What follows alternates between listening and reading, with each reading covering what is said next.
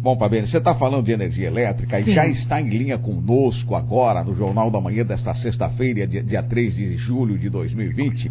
O presidente da Celesc em Santa Catarina, Cleicio Poleto Martins, está em linha conosco. Bom dia, presidente. Bom dia, bom dia. Agradeço a oportunidade de estar falando com a Rádio 105 da região de Jaraguá do Sul. É uma oportunidade da gente levar mais informações uh, ao Estado, especialmente a essa pungente região que é Jaraguá do Sul. É, estamos, o senhor está falando aqui Camboriú, Jaraguá do Sul, essa região inteira aqui, Balneário Camboriú. É, bem, é, na verdade, a primeira pergunta para iniciar nossa conversa, presidente, qual a avaliação que o senhor faz do atual momento que vive Santa Catarina e quais as regiões que estão mais afetadas e que a Celeste ainda não conseguiu restaurar o fornecimento de energia? É, é, essa foi o, o, maior dano causado por um evento climático em toda a história da Celeste. É, esse ciclone começou lá no extremo oeste e veio descendo, varrendo todas as regiões do estado, preservou uma parte da região sul do estado, né? e naquele mesmo dia as nossas equipes já começaram a trabalhar, a gente reuniu-se aqui na central em Florianópolis com outros diretores, acionamos o nosso comitê de crise, iniciamos imediatamente o planejamento para colocarmos aí mais de 82 caminhões de manutenção, de manutenção pesada nas ruas, foram 230, 240 caminhonetes com, com as equipes nas ruas também, totalizando aí 1.300 empregados próprios e terceiros para que começássemos a recomposição do sistema. A primeira dificuldade encontrada, lógico, após o ciclone, foi a comunicação. A telecomunicação de todo o estado de Santa Catarina e Rio Grande do Sul foi prejudicada também pelo ciclone. E nós ficamos sem enxergar o sistema, porque hoje aqui da central de Florianópolis, nós temos a, a, toda a rede de distribuição, ela, ela, é, nós conseguimos vê-la né, através do nosso sistema a, automatizado. Sem a uhum. comunicação, a gente já não conseguiria mais identificar quais eram os problemas, onde estavam os maiores problemas. Então já foi a primeira dificuldade enfrentada. Ou seja, as pessoas que precisavam do nosso empregado se deslocavam para algumas localidades para tentar identificar o problema. Né? É, na sequência é, do dia seguinte, a terça-feira após o ciclone, a telecomunicação foi restabelecida, começou a nos auxiliar, né? e aí a gente começou a ter a dimensão de todo o estrago. Aí as, as notícias começaram a vir de todas as regiões, vocês, através dos canais de comunicação televisivos ou das rádios, começaram a informar. Aí algumas cidades foram devastadas, né? como foi aqui, infelizmente, o governador Celso Ramos, Garuva, embarcações viradas. Infelizmente tivemos, vieram a óbito algumas pessoas né? É, por conta desse ciclone. E as nossas equipes, então, é, trabalhando diuturnamente, em 24 horas após a passagem do ciclone, já tinha restabelecido mais de um milhão de unidades consumidoras, daquela 1,6 milhão que tinha sido atingida, metade do estado de consumo de energia elétrica. É, na sequência, ah, no dia de ontem, já restabelecemos aí mais 400 mil unidades consumidoras. Estamos agora com cerca de 160 mil, 170 mil unidades consumidoras ainda sem energia, e continuamos trabalhando para que essas, essas unidades consumidoras sejam restabelecidas com fornecimento de energia elétrica o mais breve possível. A gente começou agora a deslocar equipes de uma região para outra, por exemplo, no extremo sul ela já estava toda restabelecida, hoje estamos se deslocando aqui para Florianópolis, já deve, já deve estar aqui em Florianópolis cinco equipes para auxiliar aqui na região da Grande Florianópolis, que ainda possui 60 mil unidades consumidoras é, fora de, de operação. Lá do extremo oeste, é, duas equipes já estão se deslocando para o meio oeste para auxiliar a região de Joaçaba, Videira, de Concórdia. Né? Então é um trabalho que ele não para, é um trabalho incansável, até que nós atinjamos o nosso objetivo, que é fornecer energia elétrica para 100% das residências, das indústrias, do comércio, para todos os serviços essenciais que nos cercam, hein? que cercam a sociedade e que são necessários para que a gente mantenha, então, é, a normalidade do sistema elétrico de todas as regiões do estado de Santa Catarina. Certo, presidente. Prazer estar falando com o senhor. É, é importante, eu acho, ressaltar nesse momento o trabalho realmente da, da, da Celesc, é, incansável dos profissionais. Eu estava comentando aqui no jornal que ontem, por volta das 10 horas da noite, ali em Balneário Camboriú, no centro, também algumas pessoas em alguns bairros também ainda está sem energia, mas que o trabalho de vocês realmente está de parabéns, os profissionais, mesmo com frio, e eles estão ali. Quando a gente lê que a Celesc restabelece 85% do sistema elétrico no estado, a gente sabe que é um número alto, mas ainda existe esse, esses 25%, é, mas atualizando agora aqui os dados no mapa da, da situação do, do fornecimento, é, já baixou para de 25% que era ontem, o fornecimento normal para 95%. Então aí tem 5% mais ou menos que estão sem energia. Parece um número pequeno, mas é, é traduzindo em, famílias, são muitas famílias e são muitas casas, né, presidente? Há um trabalho muito grande ainda a ser feito. Até o final de semana, todos estarão restabelecidos? Sim, esse é o nosso propósito, né? A gente, como eu disse, estamos deslocando já algumas equipes para as regiões que ainda possuem um grande número de unidades consumidoras, porque enquanto a gente não energizar a última residência, a gente não vai parar. Uhum. A gente sabe ainda que, mesmo que existam aí 160 mil unidades consumidoras fora, é uma quantidade expressiva. Essas pessoas, especialmente no momento de pandemia, precisam dessa energia elétrica e esse é o propósito, esse é o empenho que todos nós aqui da Celeste, todos os nossos empregados têm feito, né? Ah, agora a gente precisa ter em mente que a gente não pode simplesmente chegar até a, re a região e energizar a rede. Uhum. Há necessidade de se fazer uma inspeção prévia é, sobre o, o pretexto de que se nós energizarmos aquela rede sem essa inspeção, pode ser que próximo àquela energização exista algum fio caído e esse fio pode vir a, a machucar alguém. Uhum. Então a gente precisa correr todo o sistema da, da, de rede da Celeste para a gente ter certeza que a rede pode ser energizada. Tem todo um protocolo, né? Um, proto um, passo a passo a ser seguido. Exatamente, um protocolo de segurança tanto para o nosso empregado quanto para a população. Né? Uhum. E esses 5%, usualmente, nesse momento, são regiões atingidas com queda de postes. Então, é, a gente ah. precisa retirar esses postes, precisa retirar essas redes e refazer praticamente todo o sistema. Como foi aqui um exemplo é, do, da, da, estação meteorológica aqui de, de Londres, né? Uhum. A gente, em contato com a Defesa Civil, a energia elétrica que chega na estação meteorológica, ela caiu, veio toda abaixo. Mais de 15 postes vieram abaixo. Então a gente precisa chegar até lá, levar os nossos engenheiros, os nossos projetistas, refazermos todo o projeto daquela rede. No segundo momento, levar os caminhões de manutenção pesados para as nossas equipes, retirar toda aquela rede. No terceiro momento, recolocar todas as redes novas, uma rede nova, para que aí sim energizemos. Então isso, claro, leva um tempo maior do que uma inspeção e, e após a inspeção identificando que está tudo ok, energizá-lo. Então uhum. essas unidades consumidoras agora, em especial aqui na região de Florianópolis, no Planalto, está numa situação muito parecida. São regiões que estão com os postes totalmente caídos nas ruas, árvores por cima. A Defesa Civil e o Corpo de Bombeiros têm nos ajudado a retirar essas árvores, né?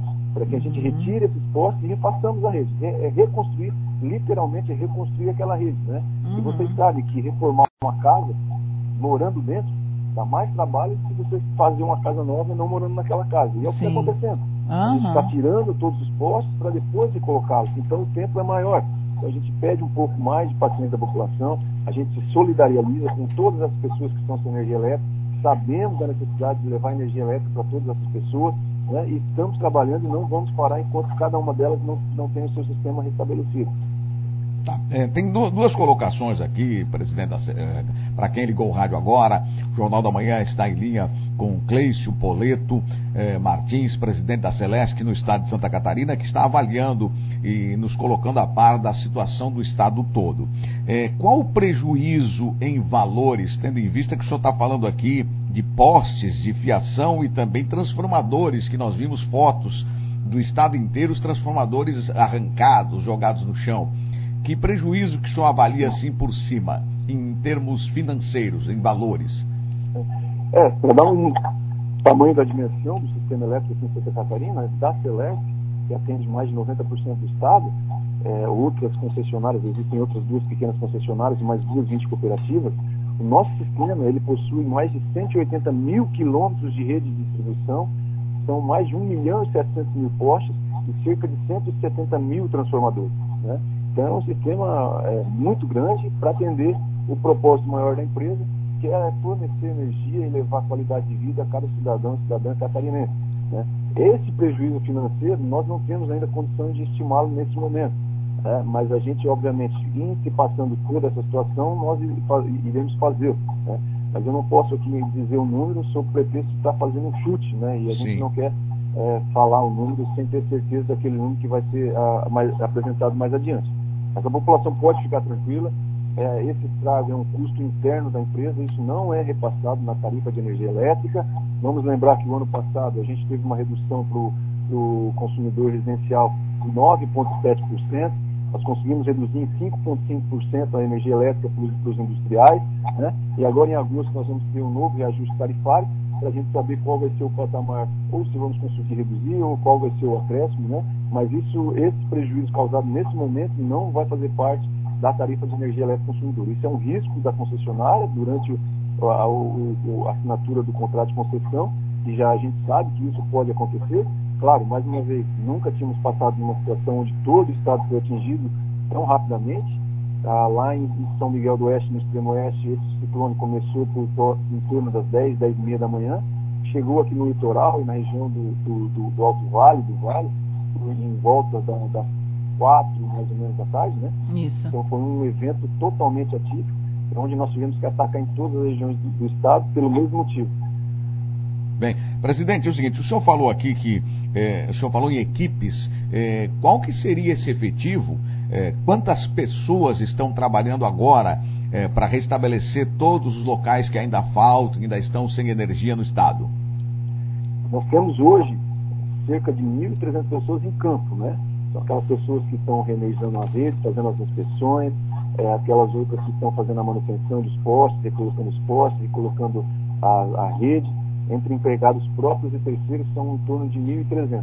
Nós temos alguns desses empregados em campo que, pela situação da pandemia, estão afastados. São aquelas pessoas que estão em grupo de risco, ou eventualmente aquela que tem um filho em casa e não tem quem deixar, porque as escolas é, estão fechadas por conta dessa pandemia também.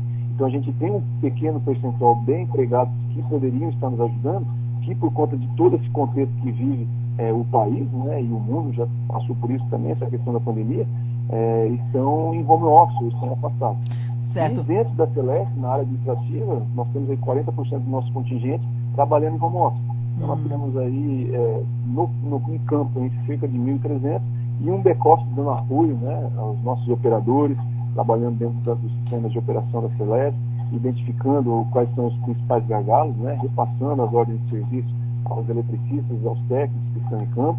Né, mas essa é uma ordem de grandeza que, que, que a gente pode é, citar hoje aqui. Certo, presidente. É, a Defesa Civil sempre lança os alertas antes, né? Pelo menos é, duas horas antes de que vai, quando vai acontecer alguma situação extra como essa. A Celesc estava ciente de que, de, do estrago que poderia estar vindo para o Estado ou foi pega totalmente de surpresa? Sim, a gente tem ciência. A gente, no nosso centro de operação, a gente tem uma tela que fica aberta é, diuturnamente, assim como a gente tem uma tela que nós enxergamos todo o sistema, a gente tem uma outra tela que a gente acompanha as condições climáticas. Né? Uhum. Né? A gente sabia disso começou em São Miguel do Oeste, né, naquele momento, e veio descendo. Né? O fato é que, é, como atingiu todo o Estado, Sim. cada macro-região do Estado precisou utilizar da sua força de trabalho para restabelecer as suas macro-regiões. Uhum. Usualmente ocorre, como aconteceu há 15, 20 dias atrás na região Oeste, se vocês se lembram, uhum. né, São Miguel do Oeste teve uma, um, um, ciclone parecido com esse, mas foi localizado. Sim. Então o que, que a gente faz? A gente desloca as equipes para ajudar naquele naquela manutenção e a gente mais rápido consegue fazer a manutenção Sim. em situações localizadas. Né? Lá em São Miguel do Oeste a gente levou os, a, os empregados de Chapecó, levou de toda a região de Concórdia para ajudar lá em São Miguel. Sim. Mas esse especificamente atingiu todo o estado. Todo o estado né? É verdade. Então as pessoas não puderam apoiar outras regiões. Sim. Agora, com o restabelecimento da, da, da energia em várias regiões já, é o que nós dissemos no início da entrevista, nós estamos deslocando, né? Empregados da região sul aqui para a região da Florianópolis, do extremo oeste para o meio oeste, fazendo essa sinergia, né? Uhum, a da própria região leste, ali de Itajaí, já estão se deslocando para a região é, de Joinville. Guaruva ali, né? Também hoje está indo para Joinville, né? Uhum. Então existe sim essa coordenação. É, à medida que os serviços vão avançando em determinadas regiões, a gente desloca as equipes para atender as outras que ainda carecem é, de energização de parte do sistema. Sim, agora, de alguma forma a Celesc é, com essa experiência, né? Porque até então, como o senhor mesmo vem falando, e a gente sabe disso, ah, existiu lá o, o, o ciclone Catarina, mas atingiu mais o sul do estado, depois teve agora esse aqui no, no oeste, recentemente, e assim, abrangendo todo o estado, esse foi um fenômeno que nunca tinha sido registrado, como a gente já falou aqui. De alguma forma, a Celesc pretende montar alguma equipe, algum departamento, algo no sentido de, é, de se prevenir para um outro momento como esse, ou não tem como, ou por que isso? É, a gente, a gente sempre está aprendendo, né? A vida é uma constante aprendizado.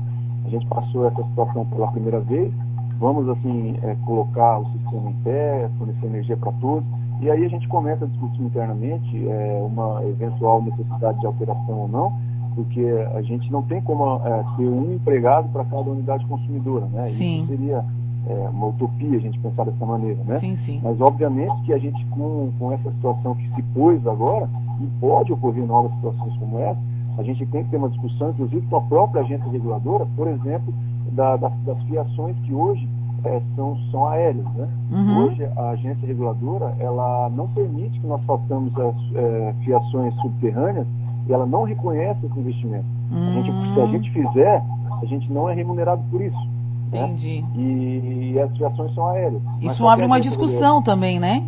Exatamente, né? O próprio presidente do Tribunal de Contas ontem me ligou, né, solidarizando com a situação, perguntou o que, que a gente, o que, que eles poderiam fazer para ajudar e me trouxe essa sugestão, como outros eh, diretores tinham trazido, para a gente fazer, eh, a gente ir até a ANEL e mostrar a necessidade de tratar o país eh, com as suas características regionais. Aham. Santa Catarina tem uma característica totalmente diferente da Amazonas, por exemplo. Sim. Aqui a gente tem esses vendavais, esses tornados frequentes, né? não da magnitude que aconteceu ontem. Então, talvez a gente tenha que trabalhar no sentido de possibilitar que a ANEL reconheça eh, futuramente as redes subterrâneas como sendo investimento necessário para a região de Santa Catarina. Sim, Um outro exemplo, por exemplo, que a gente já discutiu com a ANEL, peguemos aqui a região de Bombinhas. Né? A Aham. gente tem usualmente ali, vamos supor, né, uma cidade de Bombinhas com 80, 100 mil habitantes durante praticamente todo o ano. Aham. Chega no final, ao final do ano, esse número vai para 400 mil. Isso. Só que a ANEL ela também não reconhece os investimentos para 400 mil habitantes. Ela reconhece Hum, para 100 mil habitantes. Aí chega no verão, a gente usualmente é obrigado a colocar geradores né, para atender aquela demanda de, de, de, do verão. Né? Uhum. E a gente não, não consegue fazer um investimento para atender 400 mil durante todo o ano, porque a ANEL também não permite que isso seja feito. Então são distorções que existem ainda na regulação do setor, que a gente precisa levar isso à tona, discutir, né? contar com o apoio dos nossos deputados, inclusive federais, que tem alguns que participam banca- da bancada de energia elétrica lá em Santa Catarina, Uhum. já me ligaram, né? perguntando que se puderam ajudar naquilo que foi possível, talvez seja aí um tema que seja muito importante para a sociedade catarinense. É, é muito interessante saber disso, porque às vezes a gente, por exemplo, aqui em Balneário Camboriú, que fica aí com um milhão de pessoas, um, um milhão e meio, às vezes, na virada do ano, e às vezes a gente, ah, por, por falta de informação e de conhecimento mesmo no assunto, as- ah, mas por que, que não, por que, que falta energia, ou por que isso, por que, que não faz aquilo? Então existe, existe uma, uma, um- um- uma regulamentação e também uma limitação por parte da empresa. Exatamente. É, Camboriú é outro exemplo típico, né? Na, na- na virada, ali, especialmente do, do Réveillon, a Alma triplica o número de população e, naturalmente, triplica o consumo de energia elétrica, né? proporcionalmente. Aham. E a ANEL ela não reconhece que a gente faça um investimento para atender ali durante duas, três semanas essa população. Ela entende que isso tem que ser distribuído ao longo de todo o ano para a população que permanece ali por todo o ano. E aí a Certo. dificuldade que a gente também enfrenta é, nesse setor de energia elétrica no que tange a regulação vindo do governo federal. Né? Aham. Então é uma discussão que a gente precisa botar na mesa, é, junto com a ANEL, junto com as outras distribuidoras, inclusive, para tentar achar um equilíbrio nessa situação. Aham. A Ouvintiane parabeniza o trabalho de vocês, é, diz que vocês estão sendo super dedicados e diz que a população só precisa ter um pouquinho mais de paciência, pois requer muito cuidado e cautela para todos, é, para a segurança própria e de todos. Excelentes explicações. Deus parabéns ao presidente da Celesc, viu? É, creio que nesse momento os consumidores estão cientes do trabalho que vocês estão fazendo, presidente. Eu que agradeço, Fabiana, agradeço a oportunidade de falar para toda a população de, de Balneário Camboriú, de Jaraguá do Sul, É, fica aqui novamente o meu agradecimento a cada empregado da Celeste que tem se dedicado diuturnamente é, e sabe do comprometimento que nós temos aqui é, com a sociedade catarinense. Né? Muito obrigado e a gente fica à disposição para um eventual novo contato. Nosso muito obrigado ao presidente da Celesc em Santa Catarina, Cleício Poleto Martins, que gentilmente nos atendeu nesta manhã de sexta-feira, eh, onde algumas unidades ainda estão sem luz, mas bem pouco, né? E estamos torcendo para que tudo dê certo e as equipes da Celesc possam restabelecer esses 5% no estado que ainda está sem energia. Muito obrigado, presidente. Nós voltaremos a conversar numa outra ocasião, certamente. Obrigado pela sua gentileza em nos atender aqui no Jornal da Manhã. Muito obrigado, tenham todos um bom, uma boa sexta-feira e um excelente final de semana. Obrigada, bom final de semana. É, é, muito interessante esse trabalho dos profissionais da Celeste, que realmente a gente pede, entende também, é, a gente sabe da necessidade, de, é muito difícil ficar sem luz, gente, é muito difícil ficar sem tomar um banho quente, é muito difícil, mas pelo que a gente pôde ouvir, até hoje à noite, amanhã, tudo vai estar normalizado. Bem, Fabiana, é o seguinte: muitas pessoas estão reclamando aqui sobre perdas de alimentos, etc. É, só que o, o presidente explicou ali, é um, é um fenômeno climatológico Isso. e não uma questão.